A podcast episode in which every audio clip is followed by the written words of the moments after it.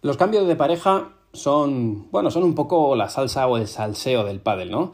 Eh, pues ahora, finales del 2020 y de cara al 2021, prácticamente se han roto todas las parejas y se reordenan los jugadores para la próxima temporada.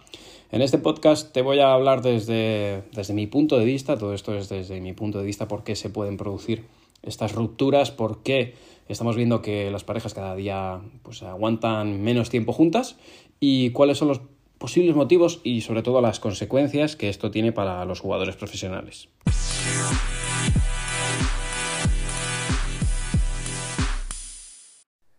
Hola a todos y bienvenidos a un nuevo podcast de Mejora tu Padel. Soy Manu Martín, soy entrenador de Padel y con estos podcasts trato de, bueno, de lo primero entreteneros y que en vuestro tiempo libre pues eh, sigáis aprendiendo quizás o, escuchando o hablando sobre Padel, que al final es lo que a todos nos apasiona.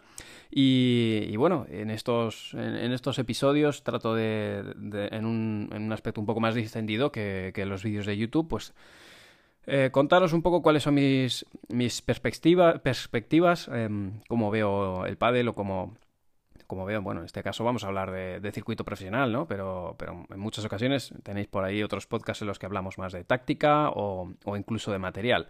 Así que en el podcast de hoy, pues te voy a, te voy a contestar a, esas preguntas que me, dejáis mucho, ¿no? Sobre cambios de pareja. No voy a entrar en opiniones sobre qué me parece eh, la, pareja, cómo, qué, qué opino sobre determinadas parejas o, qué calidad o qué resultados pueden llegar a tener eh, determinados jugadores y jugadoras que se juntan para el próximo año, sino los motivos, que es un poco lo que queréis entender, ¿no? Manu, ¿por qué se separan tanto los jugadores o por qué se separan tantas veces? ¿Qué influye en un jugador para que cambie de pareja? ¿Por qué? ¿Son los patrocinadores? ¿Hay dinero por detrás? ¿Hay pasta ahí? ¿Hay pasta gansa que, ¿Qué hace que se separen? Bueno, pues os quiero contar un poco em, por mi experiencia cuáles han sido los motivos de algunas de las rupturas que yo conozco a título personal. Obviamente no, te voy a hablar con nombres, propios, pero sí te puedo hablar de cuáles han sido esas, circunstancias y, cómo influyen para que puedas entender por qué tus estrellas eh, pues se, llegan a separar, porque parejas incluso, ¿no? que dices, han, acabado número uno y, se separan, ¿cómo puede pasar esto, no? Bueno, pues eh, detrás de todo, de los éxitos deportivos o de los fracasos deportivos, pues siempre hay, hay, muchas más cosas que no se ven. No hay que olvidar que, bueno, pues para ti es, el, el pádel es un ocio, ¿no? Es eh, una actividad que realizas porque, porque te gusta. Por supuesto, también a los jugadores profesionales les gusta, pero es su manera de vivir. Y mm, por encima de todo, eh, quiero que entiendas que los jugadores profesionales saben que tienen una vida útil, que esa vida útil pues, eh, puede ser más larga o más corta en función a muchos factores, pero que el deportista debe tratar de, apurar al máximo su vida deportiva. Te hago una pregunta.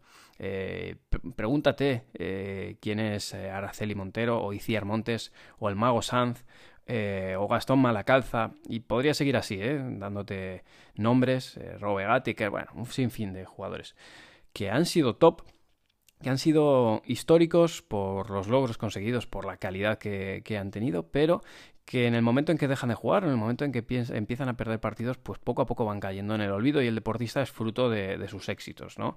Hay una frase que obviamente no es mía, pero que me gusta y es que eh, el ranking es efímero y en muchos casos es ingrato, ¿no? porque hoy estás uno y mañana estás cinco y número uno solamente hay uno, ¿no? Eh, el resto pues, son aspirantes. Eh, leía hace, hace un par de días un artículo de Martín Echegaray, que Martín es, uno, a, mi parecer, uno de los mejores técnicos del mundo del pádel. Les respeto muchísimo y hablaba sobre eso, sobre un poco la, la prisa que tienen a veces los jugadores por, por conseguir ese número uno, esa fama, esa gloria y que en ocasiones falta un poco más de pasión por seguir haciendo el trabajo lo mejor posible y, al final como consecuencia pues en ocasiones llega ese número uno, en otras ocasiones no. Así que bueno, eh, quiero darte algunos de los motivos para que entiendas por qué pueden llegar a, a producirse rupturas de pareja y, también para que, bueno, pues entiendas esa prisa que tiene a veces el jugador, ¿no? Por decir, es que tengo que ser número uno, tengo que alcanzar mi, techo antes de que se me pase el arroz, de que las lesiones me atrapen, de que, de que ningún jugador apueste por mí como compañero, de que una marca eh, me pague lo que considero que valgo para poder dedicarme, mm, bueno, conseguir mayor equipo, para incorporar un, donde no tenía a un nutricionista, e incorporar también a un médico y, tener un equipo más amplio y, que me permita tener más mayor medio para, para rendir más. Y, y, arrancamos por el primero. Mira, la, la mayor eh, causa o el mayor motivo por el que las parejas se separan es principalmente por el desgaste, ¿no? El desgaste que produce el día a día. Entiende que un equipo de 11 jugadores, de 15 jugadores, de 20 jugadores, si viaja, bueno, pues al final obviamente eh, todos tenemos nuestros, nuestras afinidades con eh, dentro de un equipo grande, pues siempre vas a tener aquellos jugadores con los que te llevas mejor, aquellos con los que te llevas peor, y si estás con un poco más de roce con uno, pues simplemente lo evitas y, haces tu trabajo lo mejor posible y lo más profesional posible eh, cuando llegas a, la cancha, al campo, a la pista. En este caso, tu compañero es, bueno, tu compañero es tu compañero en la pista, tu compañero de viaje es tu compañero de habitación. Eh, si sigues los blogs en YouTube, te animo a que sigas los blogs de, YouTube, donde, bueno, un poco retrato lo que es nuestra vida. En mi caso, bueno, yo retrato mi vida como entrenador, ¿no? Que es lo que, lo que yo vivo, también un poco para guardar algo de la privacidad de los jugadores que, tienen sus, sus cosas que obviamente no quieren que conozcas, pero puedes inferir mucho y puedes adivinar mucho de cuál es la vida de, de los jugadores profesionales por, ese, por todos esos vídeos, ¿no? Y es que estamos eh, completamente juntos todo el tiempo, es una burbuja, ¿no? Y y desayunamos juntos, comemos juntos. Eh, los jugadores obviamente duermen juntos en la misma habitación. En este caso yo ahora eh, no tengo chicos de momento que, alcancen rondas finales del cuadro. Pero si no, yo eh, cuando, cuando he trabajado con parejas masculinas, pues yo he compartido habitación con ellos hasta el final, igual que lo hacen otros entrenadores. En este caso, al estar con chicas, pues yo tengo mi habitación de hotel por separado y, y ellas duermen juntas, pero Entended que, entiende que al final son muchas horas, muchos momentos y que, bueno, pues todo, todo llega un momento en que, en que puede llegar a, saturar o puede, puede, pasar por crisis, lo cual lo hace todavía más complicado. Así que ese desgaste eh, por cosas del día a día que, eh, que, al final hacen que, pues que no solamente se resume al pádel, ¿no? Que a veces me preguntan, pero bueno, con lo bien que juega esta pareja, da igual la que, la que, de la que hablemos, con lo bien que juega, con los resultados, con lo que me gusta, con el magnetismo que tiene, ¿cómo puede ser que se separe? Bueno, pues este puede ser uno, ¿eh? no, te digo que sea siempre, pero este podría ser uno de los motivos por los que eh, se puede llegar a romper una pareja. Otro de los motivos es simplemente la falta de resultados, ¿no? O sea, hay parejas que se forman, y recuerdo muchos eh, casos, se forman y el primer resultado que hacen es un batacazo, que puede ser porque jueguen mal, que puede ser porque las circunstancias no sean las más óptimas para su juego, que puede ser porque los rivales tengan el día sembrado y los pasen por encima. Bueno, el caso es que si el primer resultado es un batacazo, ya arrancamos mal. Como en el siguiente entran con duda, eh, a los tres resultados están pensando que es un, bueno, que es un fracaso. Eh, los, han, quemado las redes sociales, eh, los han incinerado los, los haters, los sponsors se ponen nerviosos, porque al final cuando vendemos un proyecto a, un sponsor, a un sponsor, pues bueno, obviamente eh, quiere resultados, ¿no? Quiere, quiere retorno, quiere exposición y visibilidad. Y si no llegan esos resultados, ostras, empiezan las dudas y empieza la ansiedad, ¿no? Entonces, bueno, pues esto entiéndelo, eh, imagínate que, que, bueno, que eres tú el que estás ahí bajo esa presión y, y bueno, pues eh, finalmente a lo mejor si en ese impasse de tiempo que haces dos malos resultados aparece un jugador con ranking superior y te, y te ofrece jugar porque está en la misma situación, pues, eh, pues, se te pasa por la cabeza, ¿no? Abandonar el proyecto, no confiar y, no seguir apostando y seguir ahí apostando, apostando, pues dices, bueno, pues cambio y, y, a lo mejor mira mejor. Y esto es lo que está sucediendo en algunos casos. Ya te digo que no es que siempre sean estas causas, pero estos son, conozco eh, casos de jugadores profesionales que este ha sido uno de los motivos por los que ha habido esa ruptura.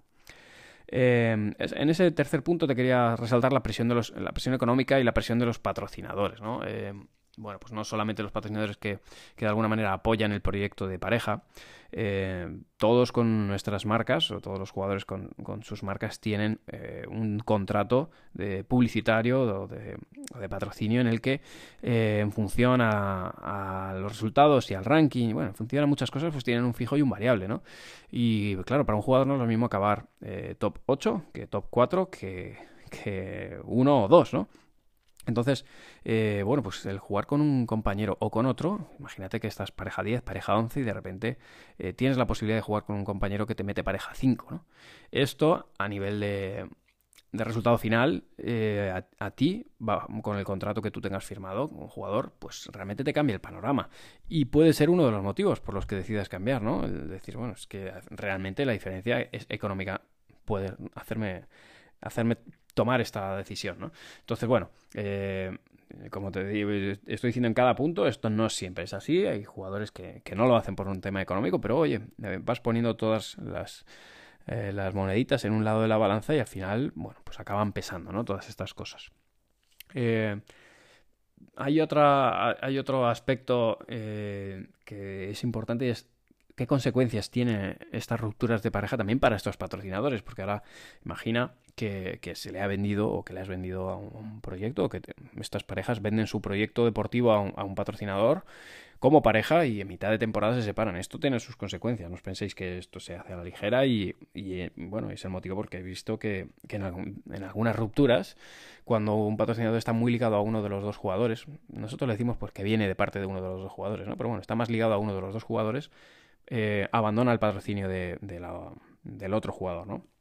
Aquí las consecuencias, bueno, pues ya, son privadas, ¿no? Pero bueno, que eh, también hay que entender que cuando el, jugador decide romper esto, eh, tiene sus consecuencias, ¿no? Y lo tiene que valorar porque va a ganar ciertas cosas, pero por otro lado, pues imagínate que tenga un contrato de dos años y en la primera temporada decida romperlo o que sea a mitad de temporada, pues va a tener sus consecuencias, obviamente, y no van a ser, desde luego, cómodas. Así que es, es, el otro lado, quizá lo que, lo que no sabéis o que, no, o que a lo mejor no os habéis parado a pensar, pero que también tiene sus consecuencias. ¿no? Y, otro de los motivos también que, yo valoro como, como eh, consecuencia de que esté habiendo tantas rupturas y que también está empezando a, pasar en el plano femenino, es que eh, echando la vista atrás y yo, yo pienso en, otros años ¿no? de, circuito y, me voy al 2013, 2014, 2015, realmente los resultados eh, antes de cuartos eran prácticamente iguales, ¿no? O sea, todos los cabezas de serie, los ocho cabezas de serie se mantenían muy, muy, muy rectos y, rara vez perdían, no, te digo partido, rara vez perdían un set. A día de hoy, el cuadro final es un cuadro durísimo. Entonces, siempre decimos, no, es durísimo. No, es un tópico, es durísimo. Eh, hay muchos jugadores que están jugando muy bien, eh, muchas jóvenes promesas. Al final, el pádel está sufriendo un gran desarrollo. Y, si pensábamos en el 2013-2014, pues con quién iba a jugar un, top 8 eh, si no fuera con otro top 8, ¿no? Entonces había menos posibilidades de ruptura, porque ninguno quería salirse de las 8. Era como, ostras, eh, X jugador va a jugar con el, con el ranking 25. Ostras, se sale de las 8, está loco. Eh, Vela lo hizo, ¿no? está loco, bueno. tenías que tenerlo muy claro. Y sin embargo ahora hay grandes jugadores que están fuera de las 8 parejas y y, eso no quita que, no puedan ganarlas y, que eh, con un buen compañero al lado lo puedan hacer, ¿no? Pueden meterse dentro de las 8 o pueden meterse top 4. Entonces, al final, esto eh, creo que ha fomentado el hecho de que haya mayor reemplazo. Eh, sumado a que lógicamente también las parejas que estaban ahí arriba eh, hace unos años ya bueno pues por la edad que tienen y la veteranía pues ya empiezan a, ceder ante, ante la nueva jornada ante el reemplazo que ya viene por abajo. Entonces bueno pues tenemos un popurrí de eh, multigeneracional algunos que van para abajo otros que van para arriba muchos jugadores en la ecuación que, que tienen un gran nivel y, y que hace que, sea posible, que sea realmente posible el que haya estos cambios de pareja, que, jugadores más veteranos estén apostando por jugadores más recientes que, justo acaban de aparecer en el panorama Padel. Y bueno, positivo o negativo todos estos cambios. Eh, hay gente que, que lo ve mal, ¿no? Yo, yo o sea, hay que mirarlo por todas las perspectivas. Yo creo que para el deporte Mal no le hace, en definitiva. Lo que sí que deberíamos pensar es si vamos a seguir considerando el, el pádel como deporte de pareja, si lo vamos a, considerar como deporte individual. Creo que tiene todavía que dar mucha vuelta. Si, si el circuito, si World Padel Tour eh, va a permitir que se, ese libre intercambio de parejas durante toda la temporada y, simplemente va a ser una de las características del pádel, o si va a haber mercado de invierno y de verano, puede pasar. Eh, sí que es cierto que bueno, pues como te decía, eh, patrocinadores pueden salir perjudicados en algunos momentos, entrenadores eh, en muchos momentos también salimos perjudicados porque, bueno, eh, una de las preguntas que nos, decíais, bueno, ¿y qué pasa si se rompe una pareja y el entrenador, ¿con quién sigue? Pues a lo mejor el entrenador se planta con, con que tiene, puede llegar a tener hasta dos parejas, donde antes tenía una, ahora se junta con dos, o puede ser que que de dos se quede con o sea, que de una pareja se quede con ninguna, ¿no? Entonces, al final, para, para la figura del entrenador, para mí, ahora hablando en primera persona, pues también es verdad que, bueno, pues acaba siendo una, una profesión poco segura en ese sentido, pues, bueno, eh, como, como otras muchas, lógicamente, ¿no? Pero sí que es verdad que, que bueno, que al ser un entorno cerrado, eh, bueno, pues puede ser un, problema el que te encuentres en mitad de la temporada que tus jugadores se han separado y, y, que no tienes una pareja para entrenar porque el resto ya está funcionando durante la temporada. Así que bueno, esa parte de ese plus de peligrosidad, entre comillas, yo siempre, siempre os digo que yo entreno jugadores profesionales no por la parte económica, porque desde luego no renta por esa parte, sino por pasión y porque, me encanta y, bueno, por, excelencia, ¿no? Por, buscar hacerlo lo mejor posible y ayudar a, los míos, pero sobre todo por, ser el, mejor entrenador posible que, yo pueda llegar a ser, pues ese, es el motivo y bueno, y qué mayor orgullo que, estar eh, entrenando a los mejores jugadores del mundo. Así que de momento muy lejos de lo que sería eh, ser entrenador en otros deportes, ¿no? Así que bueno, pues con esto creo que, que te he arrojado algo de luz sobre sobre cambios de pareja, ya me harás llegar qué te ha parecido. Eh, a través de Twitter, ya lo sabes, en arroba manumartin83 mucho más sencillo, si no en privados de, Instagram, Facebook, etcétera. Pero ahí se me hace complicado, que se, eh, me amontonan mucho. Twitter es más sencillo. Y si no, mi correo en infomejoratupad.gmail.com eh, Nada, eh, este podcast te lo he grabado desde Menorca. mañana debutamos, así que bueno, pues aprovechando aquí estos tiempos libres, que sé que os gustan los podcasts. Eh, no son muchos los oyentes, pero muy, muy fieles los que los escucháis. Así que espero haberte animado esa, esa mañana de ir al, trabajo o esa tarde de, correr en la cinta. Te mando un muy fuerte abrazo y nos escucharemos eh, próximamente. Un abrazote.